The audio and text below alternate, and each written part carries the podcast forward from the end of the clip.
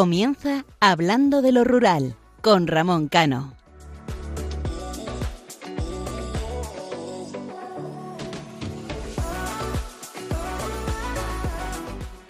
Una madrugada más vengo con una reflexión, en esta ocasión sin guion, que llevo tiempo haciéndomela. En el último programa, eh, nuestro colaborador y amigo Isaac Palomares hablaba de un término muy interesante, urba rural. A mí cuando Isaac me comentó esta palabreja, me llamó la atención. Y ahora que estoy entre Ávila y Madrid, la entiendo cada vez más. No sé si a lo mejor la reflexión que voy a hacer es la correcta, pero es como yo la interpreto. Nosotros somos fieles defensores del mundo rural. Vivimos el mundo rural. Tenemos nuestras familias y nuestros negocios en el mundo rural conocemos la problemática que tienen los pueblos, pero ¿alguien se ha parado a pensar qué necesidades son las que tienen? Ya no hablo de infraestructura, ya no hablo de servicios básicos, ya no hablo eh, de esos derechos eh, que supuestamente y que legalmente se tienen, pero que no se aplican. Voy a ir más allá. Cuando yo me vine a, a, Madrid de forma eh, continua y no de forma eh, puntual, empecé a ver cómo el dinamismo que tienen las ciudades no lo tienen los pueblos. Empecé a ver eh, cómo los servicios que tienen las ciudades no lo tienen los pueblos. No pretendo que los pueblos sean ciudades, ni que las ciudades sean pueblos, pero yo creo que, como decía en uno de los primeros programas, nosotros somos seres sociables. Necesitamos sociabilizar, necesitamos tener eh, actividades diariamente. Porque si no, ¿qué pasa?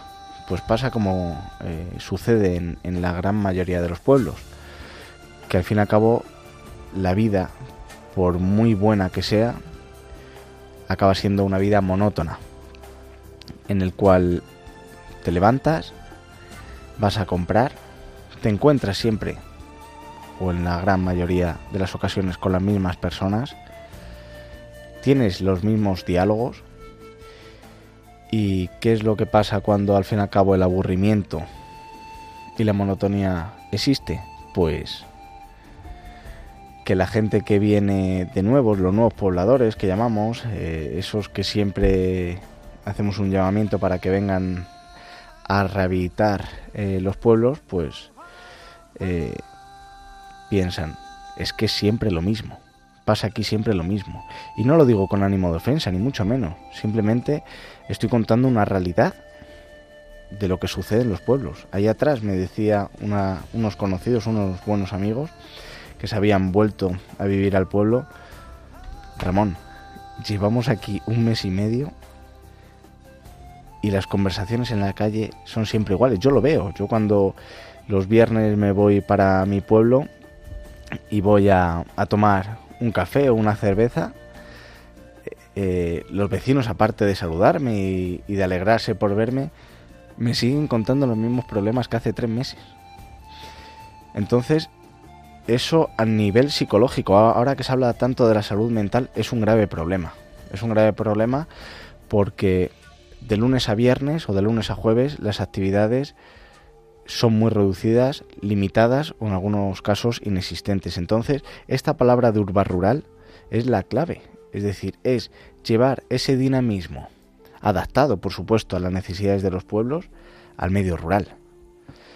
Es tener ayuntamientos, es tener equipos de gobierno, es tener asociaciones y población civil que se implique en el que ya no solamente los pueblos tengan servicios y se exija políticamente, sino que se realicen todo tipo de actividades adaptadas a la ciudadanía que se tienen. No hace falta muchas veces gastarse grandes inversiones, sino poner voluntad, poner trabajo, tener compromiso con su pueblo.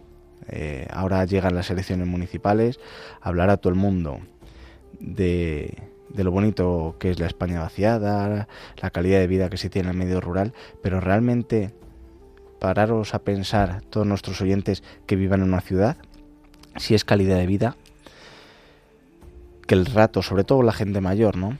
Que sale a comprar el pan o que tiene que ir al médico, que tiene que ir a la farmacia, día tras día, a lo largo de meses, las conversaciones siempre sean iguales. Eso es eh, positivo para ellos. Ya no me quiero parar a pensar de los niños, de los jóvenes, de los emprendedores. Al fin y al cabo, eh, se acaba convirtiendo en una limitación social y profesional que tienen los pueblos. Entonces, la palabra urba rural es la clave de trasladar el conocimiento del pueblo o de los pueblos a las ciudades para que sepan de dónde provienen todos ese tipo de productos, que no se pierdan las tradiciones, que la gente que vive en la ciudad lo conozca y que no tenga pueblo, por supuesto, pero también ver qué es lo bueno que tienen las ciudades y intentar trasladarlo adaptado a los pueblos. También eh, haceros simplemente esa reflexión que yo acabo de hacer ahora mismo, sin guion. Simplemente es una reflexión que veo, que veo porque estoy mitad en Madrid, mitad en Ávila, en mi pueblo. Entonces, es una reflexión que yo me hago y me imagino que muchísimo más se lo hacen. Pero hoy también vengo, eh, no solo yo a hablar mucho de mi vida personal, soy bastante reservado en ese aspecto, pero el día 13 ya lo comentábamos en el último programa, el día 12 de febrero, el día 13 fue el día de la radio, ¿no? Y mm, la importancia que es una radio libre, tener colaboradores como los que tengo, como Isaac Palomares, Raquel Turiño, que hoy sí que está, hoy la tenemos aquí en, con nosotros, a pesar de que, de que últimamente no ha podido estar, porque al fin y al cabo ya no solamente es que eh, tengo una situación personal que, si lo quiere decir ella bien, pero tengo una situación personal muy bonita, sino que a nivel profesional pues eh, está trabajando eh, en su tierra en Galicia por esas mujeres olvidadas últimamente con algo del sí es sí, pero también por sus pueblos. Entonces, hacer radio para mí personalmente es esa evasión, esa hora de, evadirnos, de disfrutar, de conocer, de aprender y, compartirlo con todos vosotros. Y ahora que eh, parece que la libertad de expresión está un poco coartada, o así lo quieren algunos, también es, es uno de los medios en los que se puede opinar libremente, con sus limitaciones y sin falta de respeto a nadie, pero con sus eh, con, esa libertad que yo creo que en una democracia como la nuestra debe, debe existir.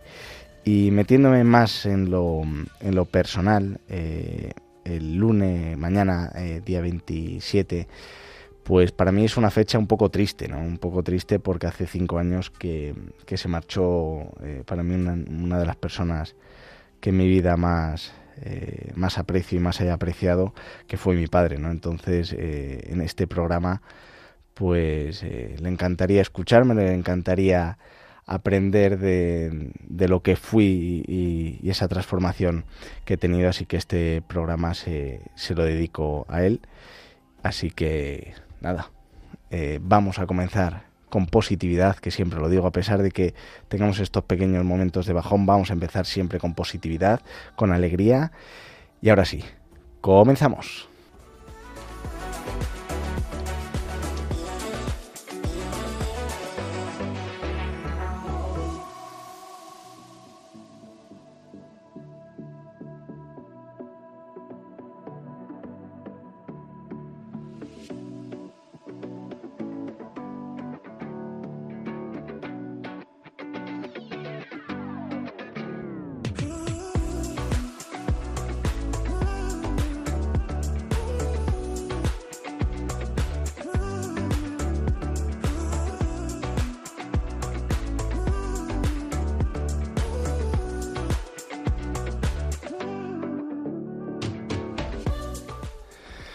Pues ahora sí, comenzamos el programa y el técnico nuestro muchas veces quiere participar. Hoy son tres.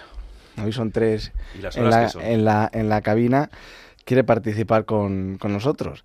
Y me dice, oye Ramón, que se te ha olvidado recordarles a los oyentes que vuestro programa es cada 15 días. Y le digo, oye Germán, que aquí el guion lo pongo yo, ¿no?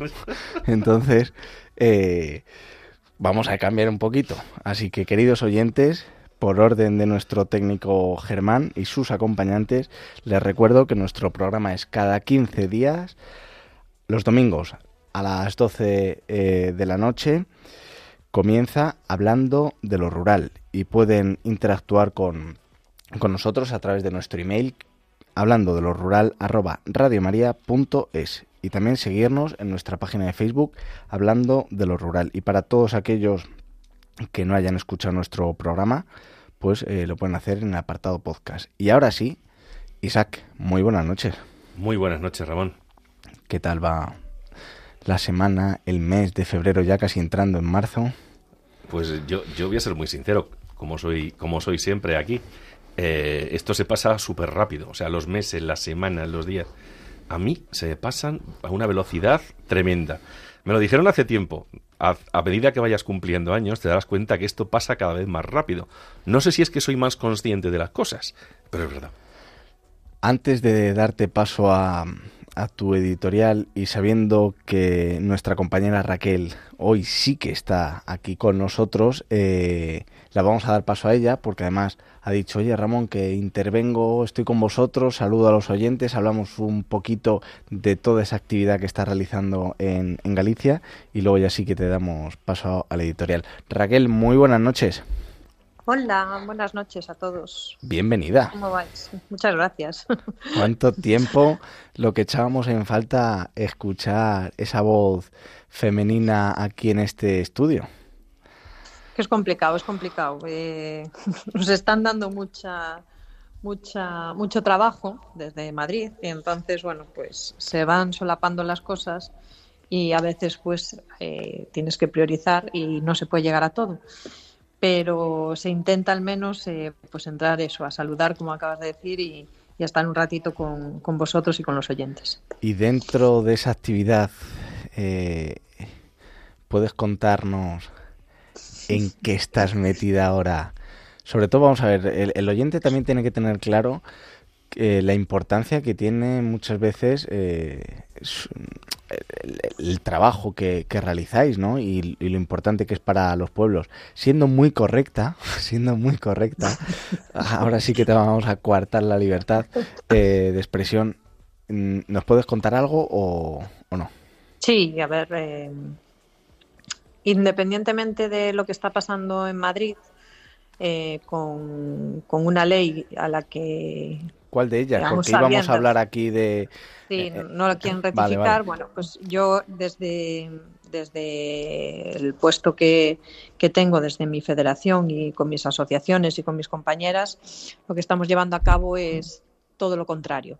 Es eh, pensar en las mujeres, ayudarlas a formarse, pero formarse de una manera real, eh, trabajar con ellas pues eh, sus problemas, sus necesidades y, esto ha sido gracias pues, a un programa de la Junta que se llama Corresponsables, que ha confiado en nosotros para que lo llevemos a cabo, en este caso en la provincia de Pontevedra.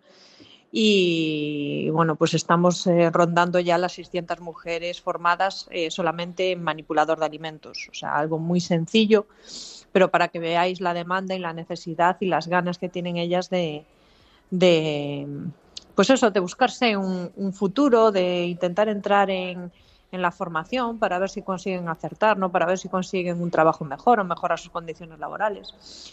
Entonces, mientras nosotros hacemos todo eso, desde las altas instancias lo que van haciendo pues es tirar todo ese trabajo que, que, se hace desde asociaciones como la mía, desde eh, administraciones eh, serias, que es bueno pues que confíen en nosotros eh, las mujeres, que cuando tengan un problema acudan, que, que estamos ahí para ayudarlas, ¿no? Entonces, eh, pues vamos ahí eh, luchando contra marea, porque desde un lado se manda un mensaje completamente contradictorio y, por no entrar más en, en, detalles, y desde el otro, pues nosotros vamos a defendiendo el feminismo que llevamos defendiendo siempre, que es el feminismo real, no el feminismo de pancarta, como le, como le llamo yo, y bueno, yo y mucha gente, y, o el feminismo de tweet, ¿no? que al final se, se demuestra que, que así es, me que imagino, es el que... Claro, me imagino, Raquel, que las eh, mujeres que, que, estáis formando son mujeres víctimas de violencia de género, ¿no? pues hay de todo. Hay mujeres víctimas de violencia de género, hay mujeres vulnerables, hay mujeres, eh, bueno, pues que no tuvieron suerte en la vida y después hay mujeres eh, con una carrera, con unos estudios o tal que simplemente quieren eh, o no encuentran trabajo de lo suyo o quieren mejorar su situación laboral, ¿no? es decir, no se le puede cerrar las puertas a, nadie. Es más, incluso tenemos en, formación muchas veces, pues vienen hombres, ¿por qué? Pues porque necesitan un trabajo para poder eh, sostener, bueno, pues su entorno familiar y para nosotros eh, que ese señor pueda conseguir, ese señor, ese hombre, ese chaval pueda conseguir un trabajo, para nosotros es ayudar a, a su entorno, ¿no? Ya bien sea su madre, su mujer, sus hijas o, o lo que o su abuela pero realmente también estamos ayudando de una manera transversal, ayudando a ese hombre, a esas mujeres. Entonces, eh, no es para todo el que lo necesite, es decir, no, no no simplificamos. Evidentemente ponemos más el foco en, mujeres víctimas de violencia de género porque evidentemente eh, psicológicamente y vienen muy, muy tocadas. Eh, al final, bueno, yo no os voy a explicar aquí ahora, tendría que hacer, mm, no me llegaría un programa para explicaros las consecuencias, claro, de una, cómo queda una mujer eh, víctima de violencia de género. Víctima de violencia de género o, o víctima de, de agresiones machistas como pueden ser violaciones y demás están mucho más tocadas, entonces necesitan bueno, pues un, esfuerzo más, más grande a la hora de plantearse y de tomar las riendas de su vida, ¿no? porque se las habían cortado completamente. Entonces, pero realmente estamos ya para todo, para todo, para toda la mujer que nos necesita. Y eso al final pues te lleva ya no solamente a formarlas, las estás formando, pero después te están preguntando dónde pueden conseguir el bono social o cómo pueden entrar en las listas de no sé qué. Es decir, creas con ellas unas sinergias reales, reales, donde tu teléfono se convierte en su, en, no sé, en su amigo. Y claro, yo pues estos días lo repito mucho. Eh, qué suerte que esta gente tenga el teléfono de cualquiera de mis compañeras o mío y no tenga el de Irene Montero y el de Ángela Pan, porque si no se van a encontrar muy solas. Y, dentro de, de, esas mujeres que están participando en los diferentes programas, eh, tanto de la Asunta como de las asociaciones, ¿hay muchas mujeres del medio rural o, mayoritariamente son de, ciudades? Pues hay de todo. Eh, tenemos eh, concellos de los dos lados. Lo que pasa es que muchas veces nos olvidamos que en, el, en, en la urbe también es rural. ¿eh? Entonces, y más aquí en Galicia.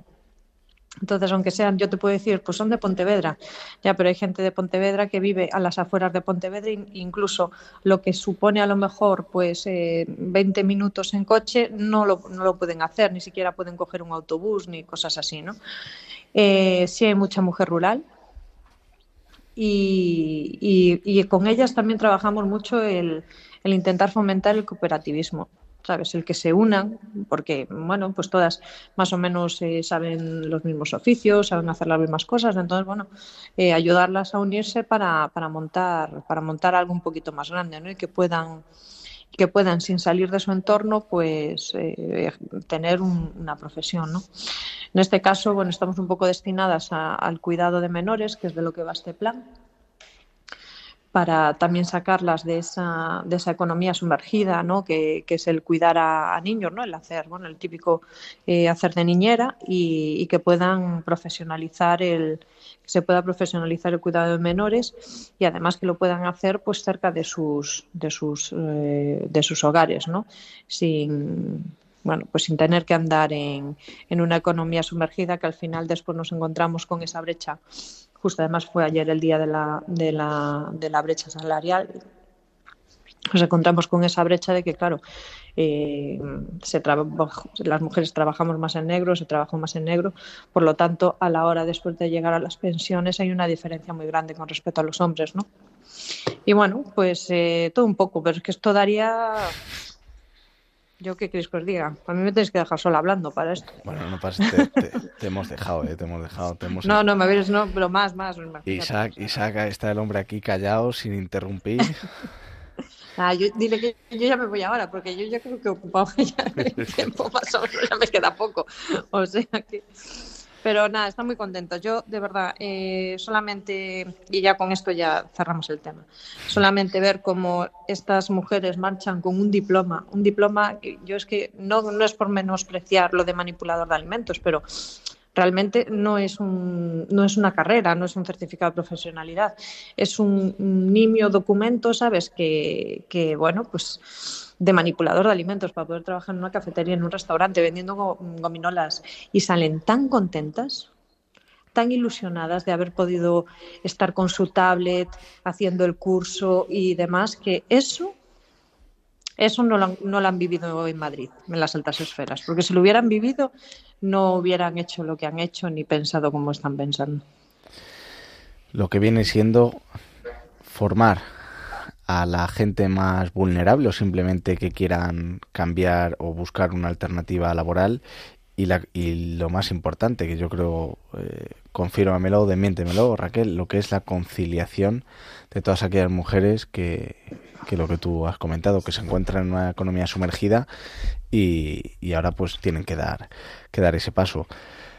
Pues nada, Raquel, si quieres te despedimos. La verdad que ha sido un placer tenerte hoy un ratinín aquí con, con nosotros. Ya sabes que esta es tu casa, que este es tu programa y que estaremos siempre encantados de eh, contar contigo y, y, escucharte, que des eh, tus opiniones y sobre todo que cuentes a los oyentes también otra realidad eh, de lo que sucede en este caso en, en Galicia. Así que muchísimas gracias por ese trabajo que realizas y muchísimas gracias por estar hoy aquí. Nada, gracias a vosotros. Eh, a mí me gusta que me deis la posibilidad de poder mostrar otro tipo de feminismo ¿no?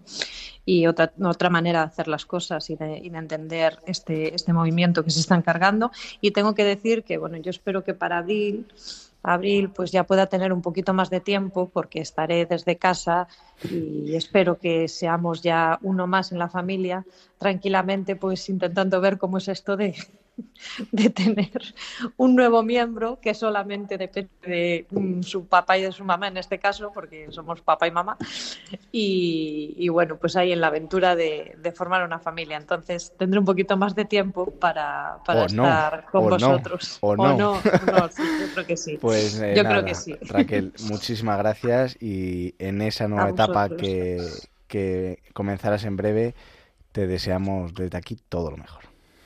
A vosotros, muchas gracias. Muchas gracias, grande. Pues ahora sí, vamos a dar paso a nuestro gran Isaac Palomares y su editorial. Isaac, todo tuyo.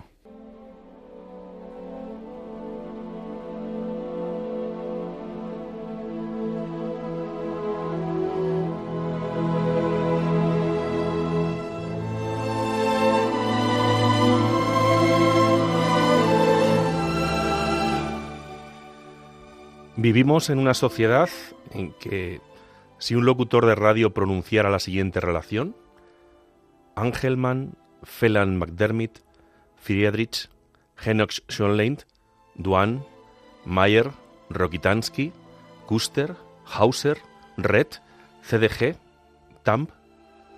Estoy convencido de que ustedes pensarían que es la alineación de un equipo de fútbol, pero no. Son nombres de enfermedades raras.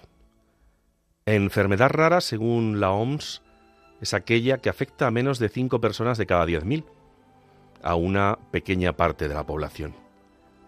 Tenemos 14 grandes tipos de ellas y afectan nada más y nada menos que a 490 millones de personas en el globo terráqueo. Durante los últimos cuatro años de mi vida, he tratado de defender, por supuesto, a este país llamado España, a los pueblos de la mal llamada España vaciada, nuestra cultura, nuestras tradiciones y a aquellos que hacen del servicio a los demás su forma de vida. Aquí quiero destacar a los padres, a las madres, a la familia y a las personitas que sufren una de estas llamadas enfermedades raras. El próximo martes, el día 28, se celebra el Día Mundial de las Enfermedades Raras. Y hoy hacemos nuestro homenaje a todos y cada uno de los enfermos, a sus familias y, por supuesto, a los médicos, a los profesionales de la enfermería, de la investigación que luchan por ellos. Para mí, queridos oyentes, Enfermedad rara no es la que sufren todos y cada uno de ellos, que por supuesto afecta a las familias, que hacen de su vida una manera de sentir, de vivir, de reír y de llorar. La rara es esta sociedad que permite que apenas se invierta en investigación, en fármacos, en terapias, en ayudas que son básicas, que son necesarias, porque la vida de muchos seres humanos dependen de ellas. La rara es una sociedad que muchas veces mira hacia otro lado y lo único que siente es una falsa compasión por todos y cada uno de los que la sufren y por sus familias, pero no hace nada. Los seres humanos que la sufren no son los raros, lo raro es este mundo, que cuando llegó la pandemia presionó para que se investigara en la consecución de una vacuna para proteger la vida de todos, para que nadie quedara atrás. Una sociedad que mientras aplaudía desde los balcones a los llamados héroes, no pensaba, salvo excepciones, en la situación de todos los que la sufrían. Los he ido conociendo por medio de un micrófono, por testimonios de padres y de madres, por ejemplos tan grandes como los de mis queridos Bruno, Juan Alonso, Carol Juzgado, Candela Riera, Marco Ledo, que demuestran cada día su inmensa generosidad hacia los suyos, hacia compañeros de viaje que sufren enfermedades iguales o similares, que defienden la vida humana como el regalo más preciado que nos ha dado Dios, que se han sacrificado y sacrifican, que han perdido algunos de ellos, pero aún así siguen luchando. Esta sociedad debe mirarse más al ombligo y ver las cosas que de verdad importan y los que importan. Y ahí están todos, los niños, los adultos, ahí están sus familias, que muchas veces no saben cómo salir adelante, de dónde sacar fuerzas físicas, mentales, económicas, para poderles seguir dando la mejor calidad de vida posible. Les pido perdón si mis palabras no les parece que estén en sintonía con esta sociedad de la que muchas veces digo que está enferma, que es rara porque antepone lo absurdo a lo importante. Y ahí están las necesidades de todas y cada una de las personas que sufren cada una de las doce tipologías, una de las siete mil enfermedades catalogadas como raras por la OMS.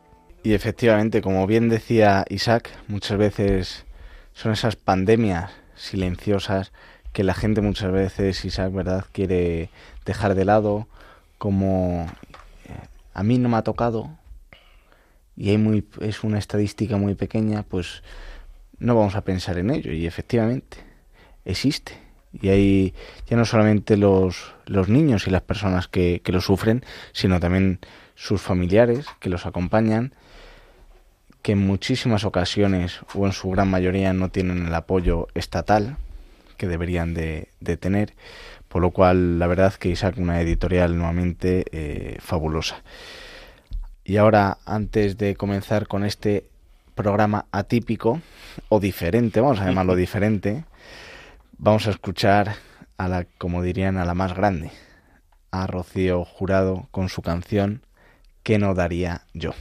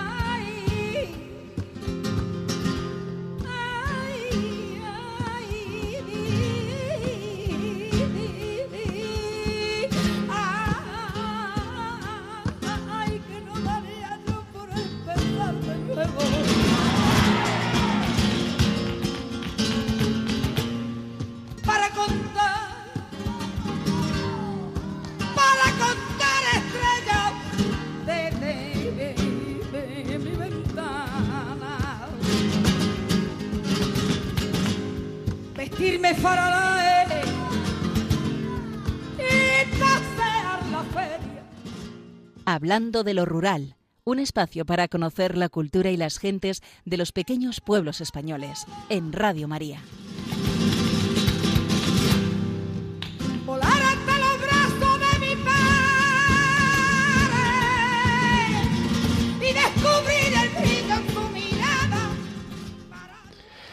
Pues después de escuchar a la más grande que dirían, y como decía al comienzo, hoy va a ser un programa diferente. Y llevamos ya en el programa anterior, entrevistamos a, al pater y hoy también tenemos eh, al padre don Francisco Aurioles. Muy buenas noches. Buenas noches. Aquí eh, te va a saludar nuestro compañero Isaac eh, Palomares y comenzamos la entrevista, Isaac. Padre, muy buenas noches. Buenas noches, Isaac. Qué placer escuchar a, a una persona tan grande como usted. Tenemos la, inmensa suerte o la inmensa fortuna de, habernos cruzado en el camino, como digo tantas veces, gracias a un, a un, a un amigo común, el cual me ha hablado tantas cosas de usted, me ha hablado de, de, su labor en su parroquia, de su labor como, como, como capellán en un hospital, de su labor asistiendo a tantos y tantos enfermos, a personas que pierden a seres queridos. Eh, usted, padre, cuando, cuando se va a dormir por la noche, que imagino que duerme poco, ¿qué piensa de su día a día? Bueno, lo primero, precisar con ese dicho tan castizo andaluz que eh, se dice que es más grande que el día del Señor.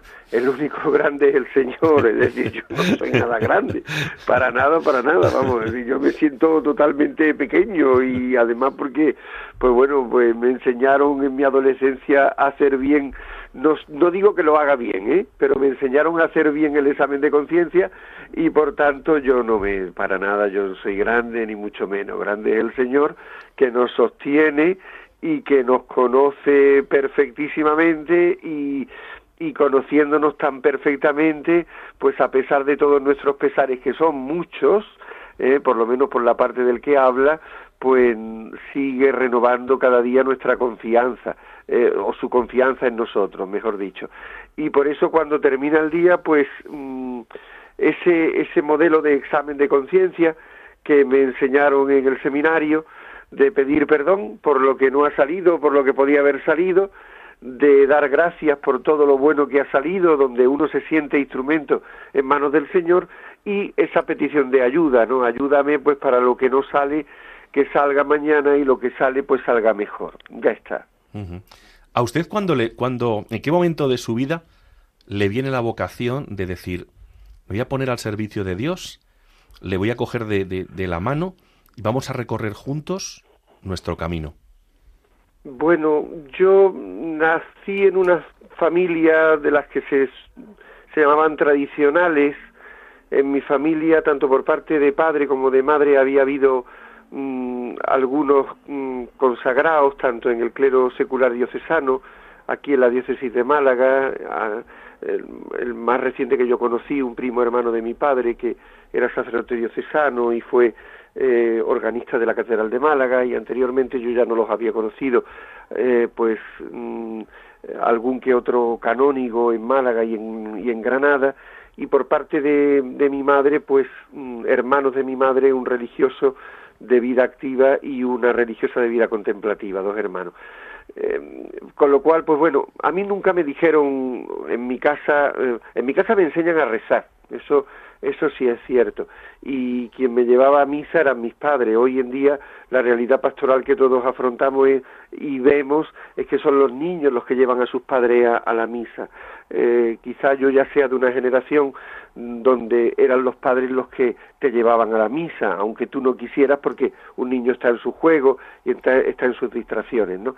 Eh, nazco en ese ambiente, pero ya digo, un ambiente donde la fe se desarrolla de manera natural pero no se habla de vocación, ni se habla de sacerdocio, ni se habla de vida religiosa, ni se habla de seminario de convento. ¿eh? Nadie, nadie en mi casa nunca dijo nada y surge pues una iniciativa mía eh, que la vocación es un misterio. Eh, yo estuve una serie de años de, de delegado de vocaciones y siempre decía que la vocación no se puede explicar porque la vocación es una llamada y el que toma la iniciativa es el Señor.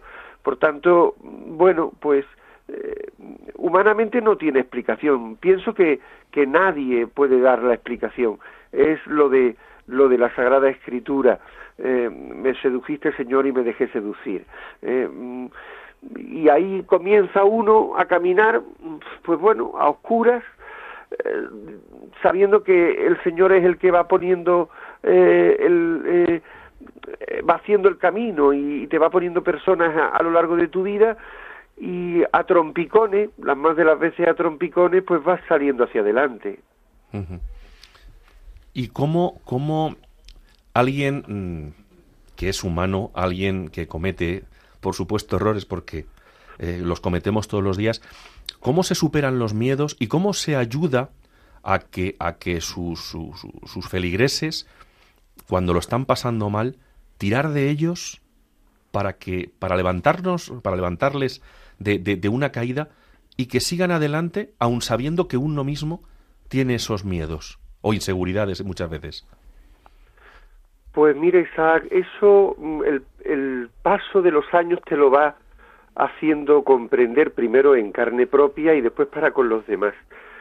Eh, en el seminario, tuve la suerte de los dos seminarios que estuve, de, comencé en el seminario San Ildefonso de Toledo y terminé en el seminario metropolitano de Zaragoza y, en los dos sitios tuve eh, a los mm, conocidos como operarios diocesanos, eh, operarios diocesanos del corazón de Jesús, del Beato Manuel Domingo y Sol, de los que tengo un recuerdo mm, mm, precioso, tanto los que tuve en, en el seminario de Toledo como los que tuve en el seminario de Zaragoza. Y, y aquellos sacerdotes curtidos, vocacionados, llamados, por tanto, a formar eh, a la forja de, de, nuevos presbíteros, los operarios, como se les llama, eh, mm, que muchas veces no les hemos sabido valorar su, su entrega eh, cotidiana, y, su desgaste. Muchas veces no, no, no, tenemos esa capacidad de agradecimiento a personas que, que viven un carisma que, que no es fácil, ¿eh? que es estar en un seminario mm, año tras año y formando, formando nuevas generaciones. Pues de ellos yo aprendí, tanto en un seminario como en otro, lo de la caridad pastoral. Al mí al, principio lo de la caridad pastoral me sonaba chino, no lo entendía. Eh, al principio me daba igual, después quería entenderlo y no acababa de entenderlo. Y por eso te digo que con el paso de los años yo he entendido perfectamente aquello que tanto en un seminario como en otro los hijos de Mosensol, pues a nivel comunitario, en las reuniones de formación, y después a nivel personal en la charla que se tenía con el formador, con el rector, con el padre espiritual, mm, te decían la caridad pastoral. La caridad es el amor, el amor incondicional y ese amor incondicional es Jesucristo. Esto es indudable, ¿no? Entonces, el amor es la pastoral. ¿Y la pastoral qué es? Pues la pastoral es lo que la iglesia te encomienda, y te lo encomienda por de mano del, del único que te lo puede encomendar, que es el obispo. Y, y la pastoral puede ser parroquial, puede o puede ser pues una capellanía de enfermo, una capellanía religiosa contemplativa o de o de enseñanza o mm, eh, pastoral penitenciaria o, o, tantas realidades como las que hay. Ahí es donde uno eh, conociéndose ante el Señor va conociendo a los demás e intenta atender a los demás pues como como necesitan ser atendidos, no, no tiene más. Usted está en una zona, evidentemente, que no es parte de esa mal llamada España vaciada, pero como nos ha dicho, ha sido delegado de, vocaciones, y uno de los graves problemas que tiene esa mal llamada eh, España vaciada es que nuestros sacerdotes pues cada vez tienen que cubrir mm, más número de pueblos, mm, unas zonas más amplias, mm, cada vez hay menos con la importancia que tienen, porque tanto Ramón como yo lo hemos hablado muchas veces, la labor de, mantenimiento de nuestros templos, de, nuestros edificios religiosos, de nuestras tradiciones, de nuestras costumbres. Padre, ¿cómo, cómo cree usted que podríamos ayudar a revertir eh, esa situación? Pues lo primero rezando. El mejor y más efectivo apostolado es el de la oración. Hay un libro que es un clásico, escrito por un monje cisterciense de la común observancia, que se titula El alma de todo apostolado. Yo no sé si lo seguirán editando en la Herder, pero yo lo tengo de la, de la editorial Herder, que es, una, una joya de, de, editorial. Ahora, pues a lo mejor está en otra, en otra edición. ¿no? El alma de todo apostolado es la oración.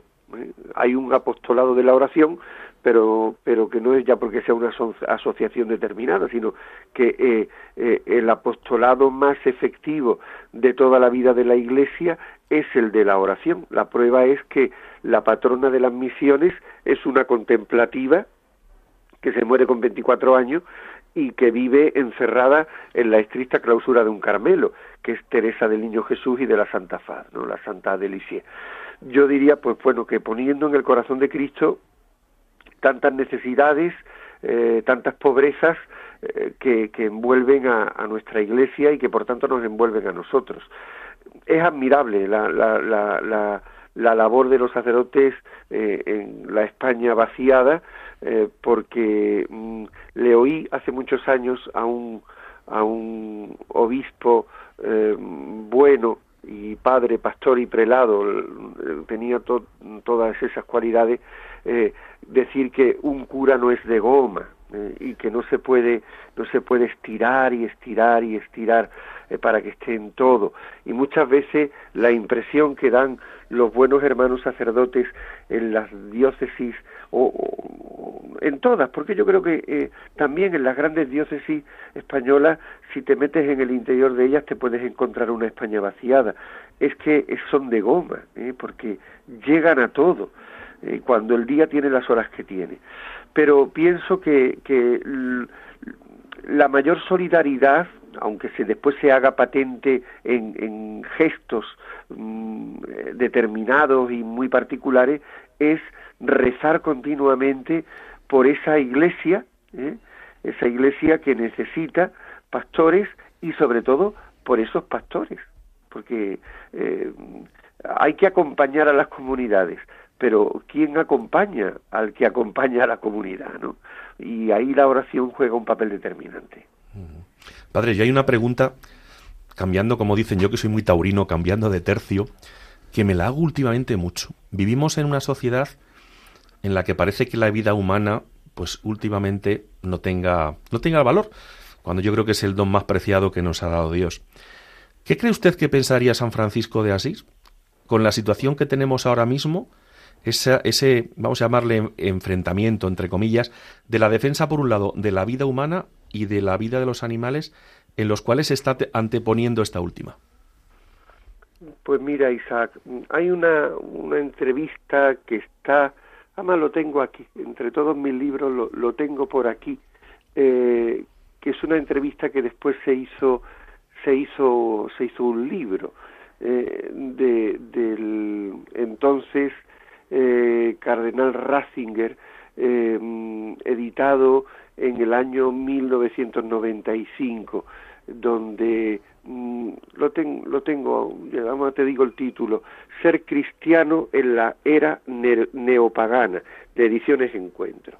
Bueno, pues en este libro, el entonces Cardenal Ratzinger, yo pienso que da la respuesta. Eh, cuando se pierde la fe, cuando no hay fe, todo se deshumaniza. Y el problema que tenemos hoy en la sociedad es que vivimos en una sociedad deshumanizada porque indudablemente se ha perdido la fe. Es decir, la fe brilla, pero por desgracia esto hay que decirlo, la fe brilla por su ausencia. Aquí no, no vamos a caer en, la dictadura de lo políticamente correcto y del buenismo, decir que todo va miel sobre hojuelas. Pues mire usted, no, todo no va miel sobre hojuelas, ni mucho menos, eh, ni en la sociedad ni en la iglesia. ¿Y por qué? Pues porque hay una gran crisis de fe y cuando no hay fe todo se deshumaniza. Esto es indudable. Yo es que últimamente, pues la verdad que estoy con este tema bastante sensible. Igual que hoy hemos empezado del programa, el, editorial que he hecho yo, hablando de todas las personas que sufren una enfermedad rara, que son muchos millones eh, en todo el globo terráqueo y muchas veces el, ser humano mm, dice, bueno, como a mí no me pasa, le doy un golpecito en la espalda a la majete, sigue luchando con tu hijo, con tu hija, con tu familiar. Mm, eh, pobrecito, no, pobrecito, no. Eh, echo de menos que esta sociedad reaccione, que esta sociedad, eh, los cristianos, elevemos más la voz, pero la voz sin hacer un ruido excesivo, para decir basta ya. Tenemos que defender la vida, tenemos que defender a los nuestros, a nuestro, a nuestro prójimo, como nos, como nos enseñó Jesucristo. Pero es que yo veo, Padre, que esto cada vez vamos, como dicen en mi tierra manchega, más cuesta abajo sin frenos. Eh, pues sí, porque falta ese sentido de la compasión. La compasión es estar junto al que sufre, eh, experimentando uno su propio sufrimiento también, porque todos tenemos nuestros sufrimientos de un modo u otro. Y estar junto al que sufre mm, pone de manifiesto esa sensibilidad que brota de una vivencia, mm, pues eso que te acabo de decir, Isaac, de la fe. Es decir, eh, la vida cristiana es más sencilla de lo que parece. La vida cristiana tiene un cimiento que es la vida de piedad, que se ha denostado tanto en estas últimas décadas, eh, y que sin vida de piedad no hay vida sacramental. Es decir, la vida de piedad es un medio muy importante que indudablemente me lleva a un fin, que es ese encuentro con el Señor y, me lleva a la vida sacramental. Y la vida sacramental me hace desembocar en la vida de caridad. Y la vida de caridad es, pues, lo que mm, explica tan preciosamente como todo lo que decía, como todo lo que escribía, ese gigante eh, que, que, ha sido Benedicto XVI y que precisamente ahora, a raíz de su muerte, ha crecido de una manera mm, majestática en todo su legado. Y, y él, pues, eh, habla de esa caridad que es ágape, que es Jesús, de realmente el buen pastor, ¿no? Es el corazón de Cristo. Y, y esa caridad es mm, amar, amar incondicionalmente. Pero ¿cómo amamos incondicionalmente? Si realmente tenemos, como dice la Santa Madre Teresa de Jesús, trato de amistad muchas veces con quien sabemos nos ama. Es decir, aquí el secreto de la, de la vida mm, de la vida cristiana es la confianza. El otro día hablaba con un buen amigo, además un encanto de persona, que me decía, eh, hay que potenciar mucho la espiritualidad del corazón de Cristo. Y yo le decía, digo, por supuesto que sí, pero en, en, el, en su mm, esencia que es la reparación, que es verdad, no, no seré yo el que diga que no, pero mm, me paré y le dije, mira, no, la esencia de la espiritualidad del corazón de Cristo, que es la espiritualidad evangélica, no es la reparación. Hombre, digo, no, es la confianza. La confianza que Él tiene en nosotros, sabiendo cómo somos. Y que si nosotros lo experimentamos, esa confianza, pues indudablemente nos sentiremos sostenidos por Él eh, el, publicano de la parábola, ten piedad de mí que soy un pecador, y, tiró para adelante, y vuelve a su casa justificado, con lo que significa el término justificación en, en, la mentalidad hebrea, ¿no? Eh, canonizado, santificado. Bueno, pues realmente si yo tengo vida de piedad y tengo vida sacramental, tendré vida de caridad. Y la vida de caridad es, pues, amar y servir eso de San Ignacio los ejercicios, en todo amar y servir. ¿eh? Pero ¿por qué en todo amo y, sirvo? Pues porque, precisamente como dice San Ignacio, porque tengo conocimiento interno de Cristo, le conozco, tengo ese trato de amistad muchas veces con Él que me ama, que sabe de mis miserias, aun las más inconfesables, de mis debilidades, pero que yo me postro y le digo, Señor, si es que aunque me aparte de ti, aunque me aleje de ti, en, otro en otro mm, libro que también tengo por aquí eh, escrito cuando era arzobispo de Múnich, cardenal Ratzinger, servidor de vuestra alegría, también publicado en la Herder. Pues en una de sus meditaciones a los curas de Múnich, eh, el entonces arzobispo Ratzinger dice cuando nos apartamos del Señor, mm, lo primero que queremos es recuperar el tiempo perdido.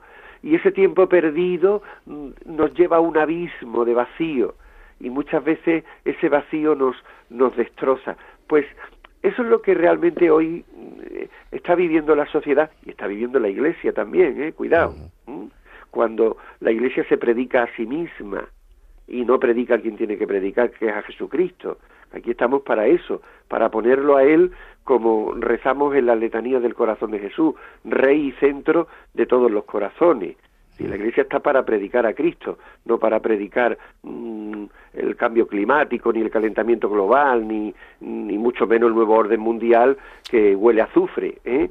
Entonces, mm, eh, por eso te digo que, mm, que cuando uno tiene esa propia experiencia desde su debilidad, de, de saberse amado y perdonado, pues uno ejerce la compasión en un mundo, como tú insistes tanto, Isaac, y es verdad, que insistas porque es la realidad que vivimos deshumanizado.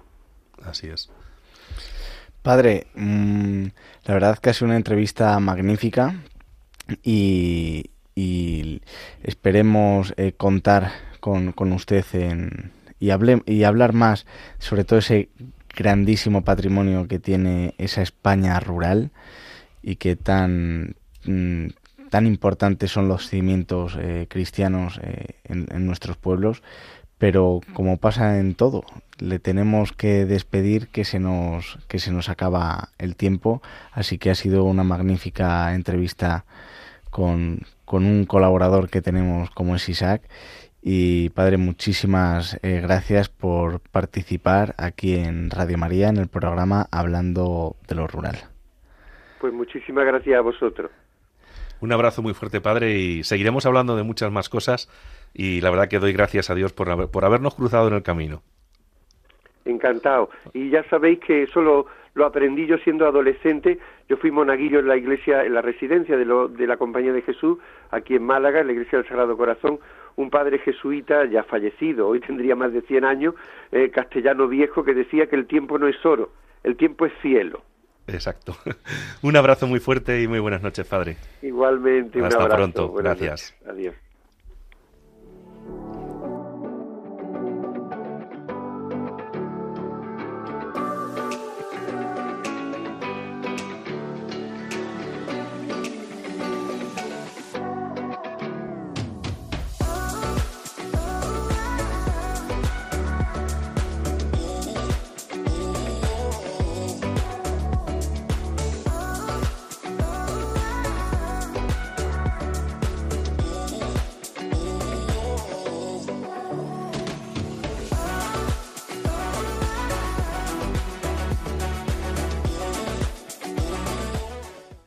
Pues una magnífica entrevista al padre Francisco Aureoles. Isaac.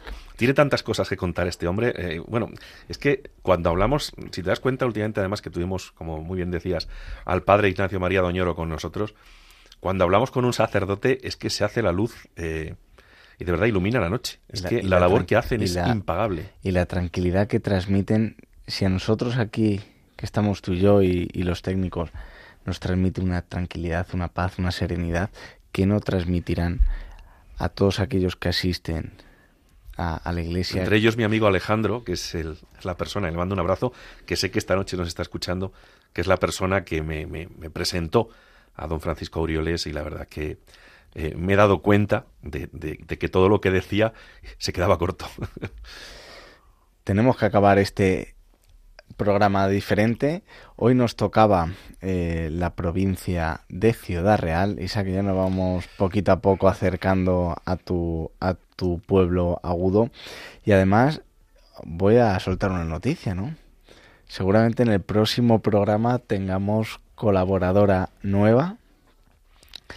Paula Sanz, eh, una burgalesa de pro, una defensora del medio rural y también compañera de profesión de, de Isaac Palomares, abogada en ejercicio, sobre todo porque, como bien ha dicho Raquel, ella por, por esa magnífica noticia de, de ser madre, eh, que tan mal visto está en la actualidad, pues seguramente no pueda participar con nosotros todo el tiempo que, que queremos. Así que Isaac, empezamos dos, somos cuatro esto va creciendo. Bueno, eso está bien, eso está muy bien. Oye, estamos repoblando la hay España que sumar, vaciada. Hay que sumar.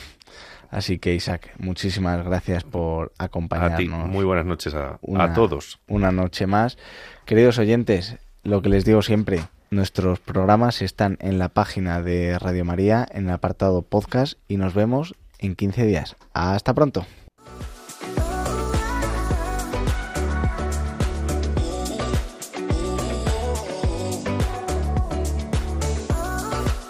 Han escuchado en Radio María Hablando de lo Rural con Ramón Cano.